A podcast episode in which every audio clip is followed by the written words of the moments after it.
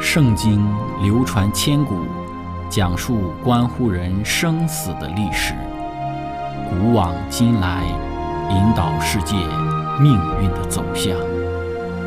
圣经历经风雨，见证真爱永恒的真理，惊天动地，拯救堕落罪孽的生灵。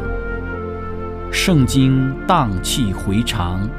感动铁石心肠的生命，坚往之来，翘首以待基督的复临。希望福音广播电台圣经系列解经节目开卷有益，让我们翻开这本千古奇书，去领悟其中可以扭转人生的真理。亲爱的听众朋友，平安！欢迎您收听《圣经解经》节目《开卷有益》。今天我们要来学习的章节是在希伯来书的一章五到十四节。经上记着说：“所有的天使，上帝从来对哪一个说：‘你是我的儿子，我今日生你’？又指着哪一个说：‘我要做他的父，他要做我的子’？再者，上帝使长子到世上来的时候，就说。”上帝的使者都要拜他。论到使者，又说上帝以风为使者，以火焰为仆役。论到子，却说上帝啊，你的宝座是永永远远的，你的国权是正直的，你喜爱公义，恨恶罪恶。所以，上帝就是你的上帝，用喜乐油膏你，胜过膏你的同伴。又说主啊，你起初立了地的根基，天也是你手所造的。天地都要灭没，你却要长存；天地都要像衣服渐渐旧了，你要将天地卷起来，像一件外衣，天地就都改变了。唯有你永不改变，你的年数没有穷尽。所有的天使，上帝从来对哪一个说：“你坐在我的右边，等我使你仇敌做你的脚凳？”天使岂不都是服役的灵，奉差遣为那将要承受救恩的人效力吗？亲爱的朋友。今天我们一起学习的主题是赢回世界。开始学习之前，我们一起聆听一首诗歌《同奔天路》。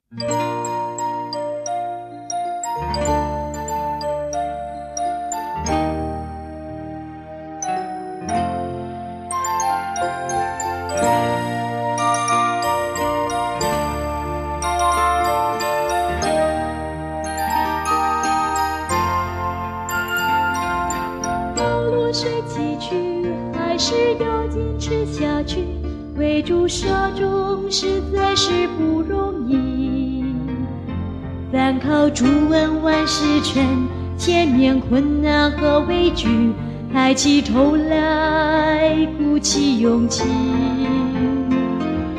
谁不越难书，我们却寻是家路，记忆踏上要完成这征途。水晶挫败不泄气，应有彩虹做应许，明天还是一样灿烂与美丽。亲爱的兄姐妹，我们本是陌路人，但是感谢主恩，我们成知己，彼此接纳包容，在主内合一，仰望基督，同奔天路。快乐无比，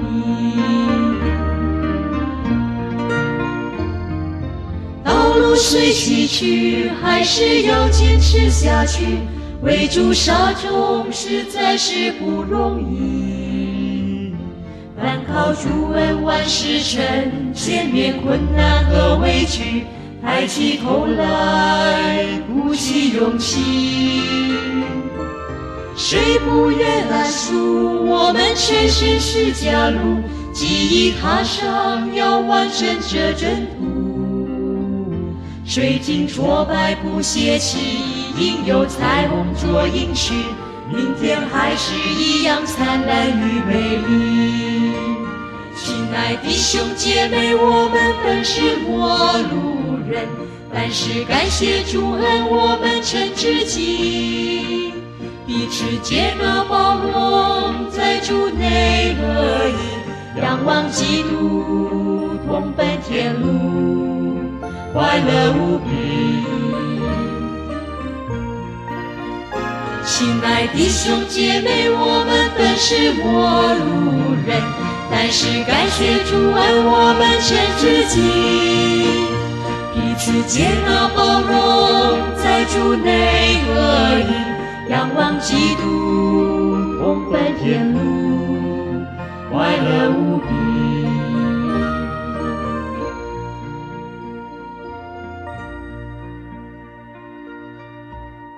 亲爱的朋友，上次我们讲到了耶稣基督作为上帝的儿子是什么意思。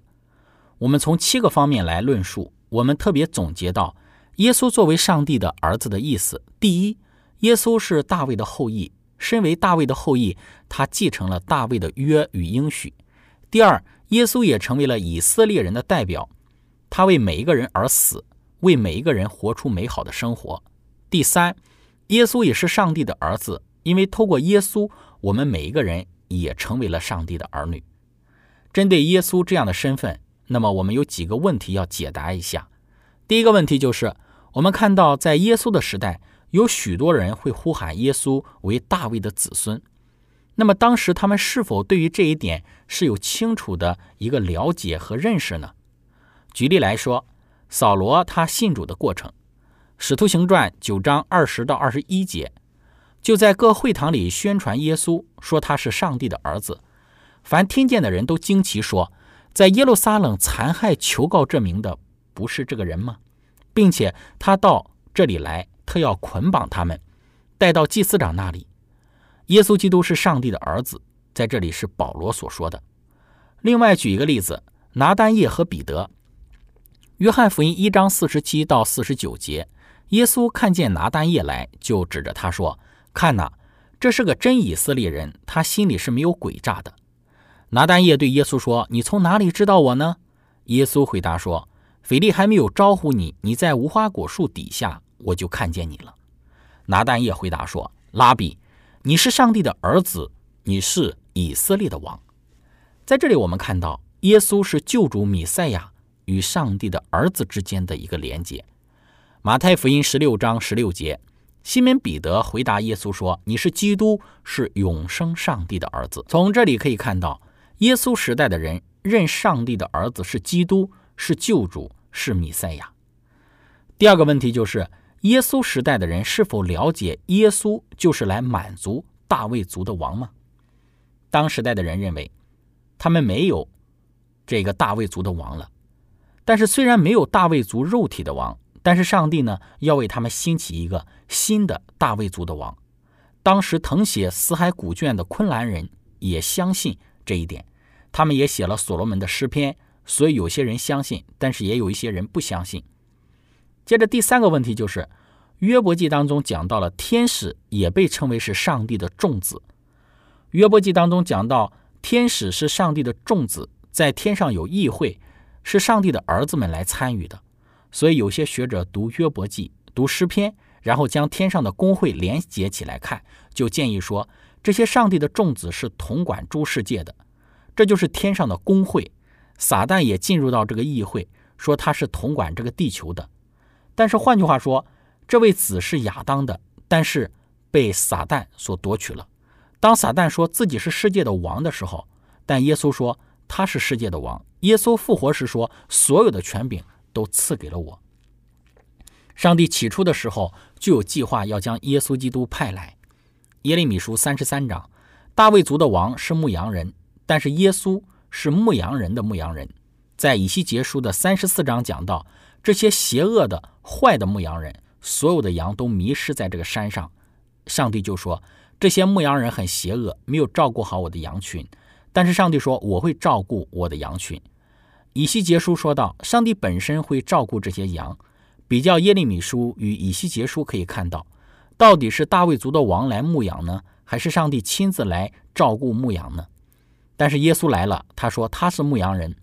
耶利米书三十三章与以西结书的三十四章讲到了耶稣基督会来的，在永恒的过去，父子圣灵是一，是同等的，是没有差别的，彼此之间没有分别的。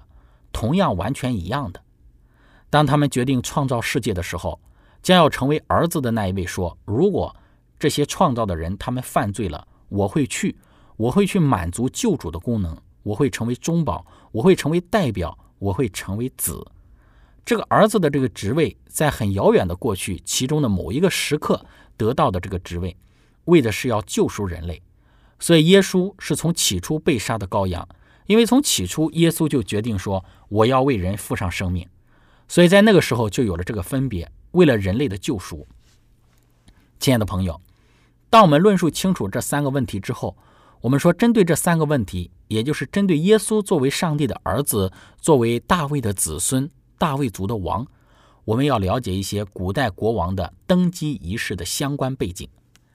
诗篇的八十九篇二十七节，我也要立他为长子，为世上最高的君王。上帝对以色列人的计划是，以色列要在列国中居首位。上帝的计划也是要大卫家的王做地上最大的王。在所罗门王的时代，这个计划几乎实现了。所罗门王极其的荣华。各国人都来要听所罗门王的智慧。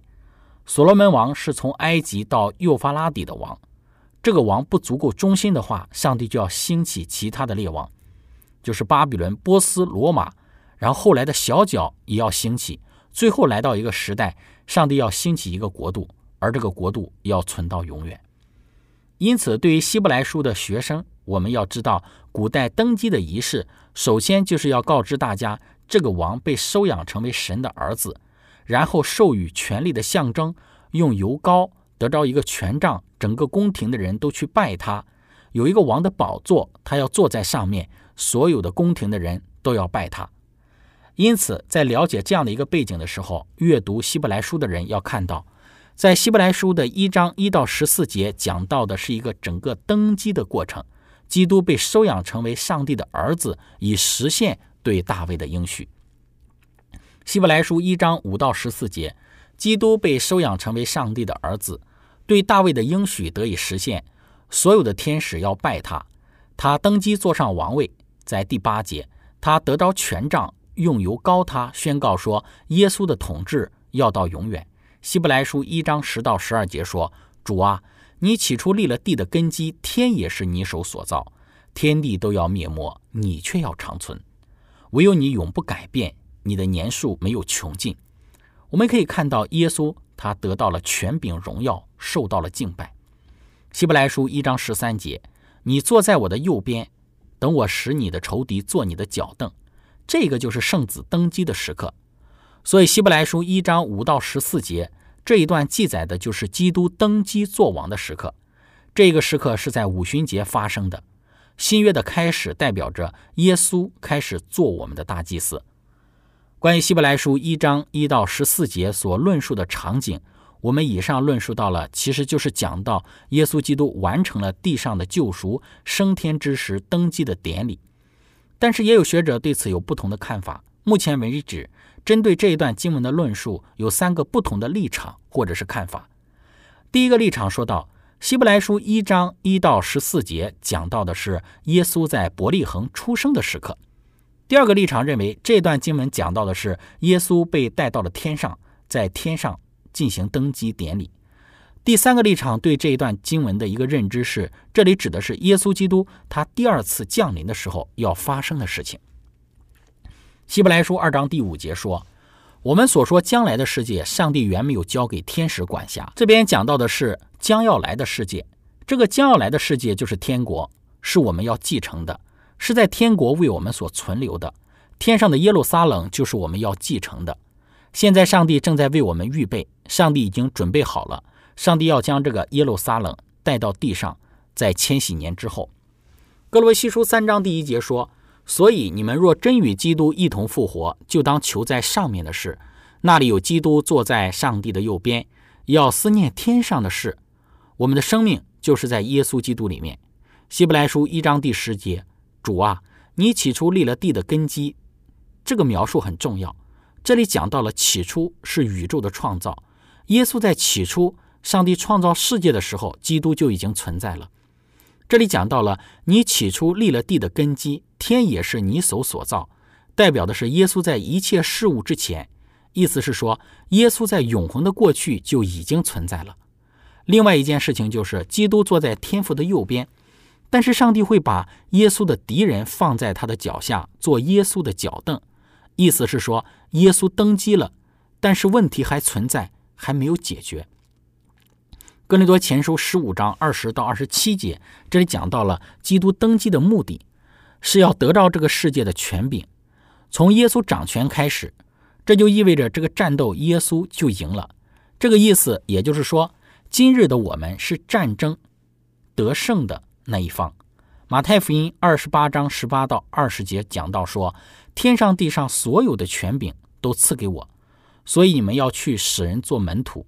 这是一个战争的语言，所以我们也要战斗，将这个世界重新的讨回，归回耶稣。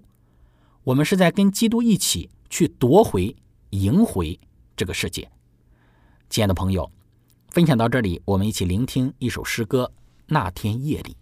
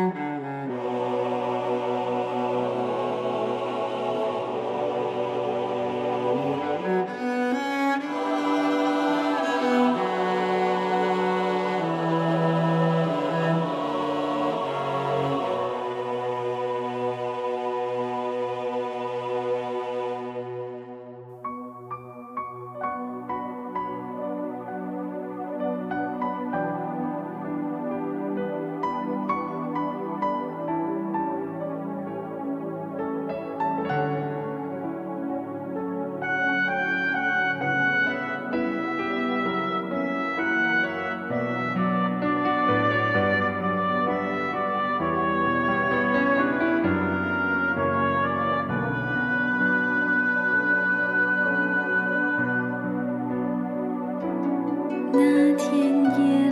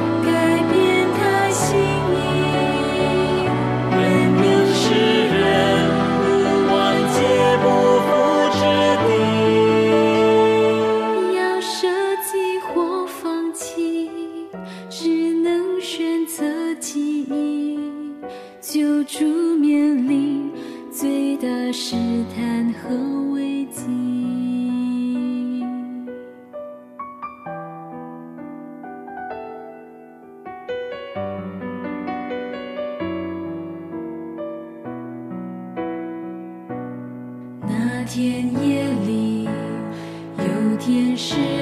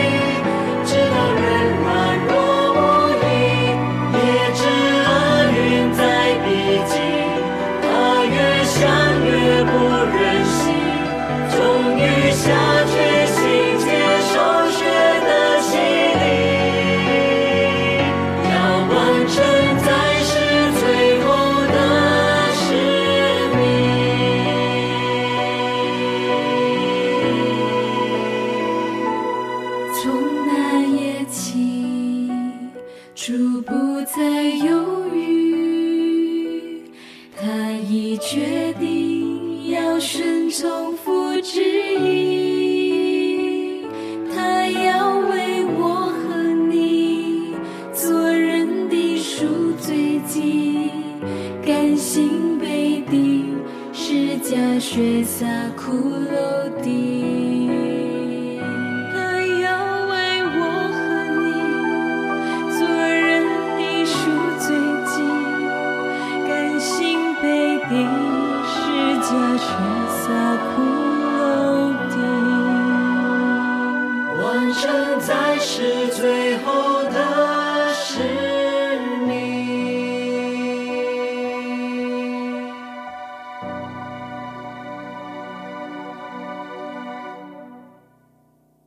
亲爱的朋友，我们要来谈一谈如何才能够与耶稣一起去夺回、赢回这一个被撒旦所夺去的世界。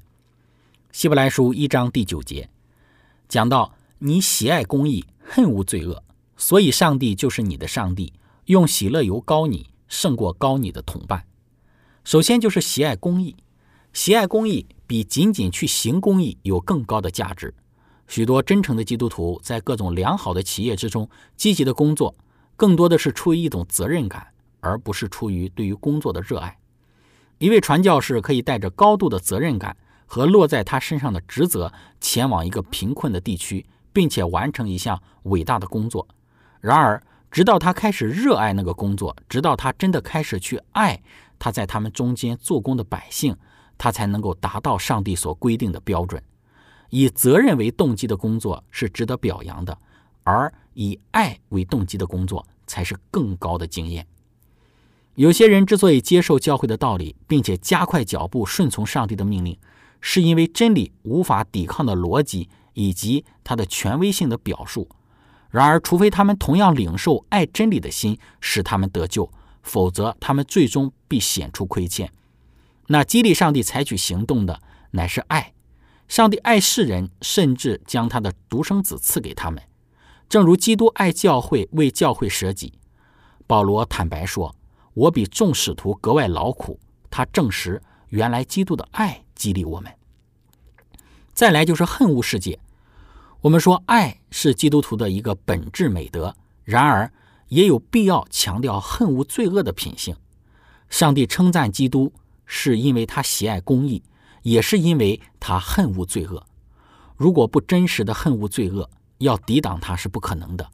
放纵一种特别的罪恶，对一个人来说可能没有吸引力，所以这罪的可能对他来说就构不成试探。别的罪恶对他来说可能是可喜爱的，但是既知道他们是罪恶，而且他还可能被发现，所以他就会克制自己，不去做他实在喜欢去做的事。我们不知道天庭的案卷对这样一种的人会给出一个什么样的评价，但是我们知道，仅仅因为害怕被人发现，然后呢毁掉自己的名誉之时，才克制自己不去犯罪，这并不是一个令人满意的动机。只有当这个实际上已经学会恨恶罪恶时，才真的安全了。克制自己不去犯罪，然而却仍渴望罪并留恋罪带给人的乐趣的人。并没有处于安全的境地，他需要学习恨恶罪恶。以弗所教会因为恨恶尼格拉一党人的行为而受到了称赞。在上帝的案卷之中，不仅记载着我们的爱，而且还记载着我们的恨，记载着我们喜爱公义，恨恶罪恶。当我们讲到我们该如何与基督一起去夺回这个世界呢？乃是因为像基督一样，去在我们的人生之中。过一个喜爱公益的一个生活，愿我们能够本着一个真实的喜爱公益的一颗心理心态，来去参与在我们的日常生活当中的每一项的侍奉，以及本着一颗喜爱公益的一颗内心，让我们在每一件事情上都效学基督，像基督一样，能够活出一个爱公益的一个生活来。同时，也愿我们在我们的生活之中更加的去留意。当上帝让我们去喜爱公义的时候，我们在我们基督徒生活之中还有另外的一面，就是去恨恶罪恶。在我们的人生之中，罪恶给我们带来的这个影响是很大，所以在我们的人生之中，要充满对于罪恶的一种的憎恨，像我们刚刚所讲到的以弗所教会的信徒一样，他们恨恶这个恶人尼格拉一党人他们所有罪恶的一种的行为。这也是今天我们在这个时代之中应当去表现出的一种的行为，让我们能够从心里去恨恶罪恶，不去恋慕罪的同时，让我们能够去憎恶罪，因为这也是基督的一种精神。唯有本着一颗像基督一样喜爱公义、恨恶罪恶的一个心理，我们才能够与基督在一起去赢回世界。亲爱的朋友，今天我们的分享就到这里。最后。如果您想要与我们有更多的互动，欢迎您写电子邮件给我们。我们的电邮地址是 z h i c h e n g at v o h c 点 c n。感谢您，愿上帝赐福您。我们下次节目再见。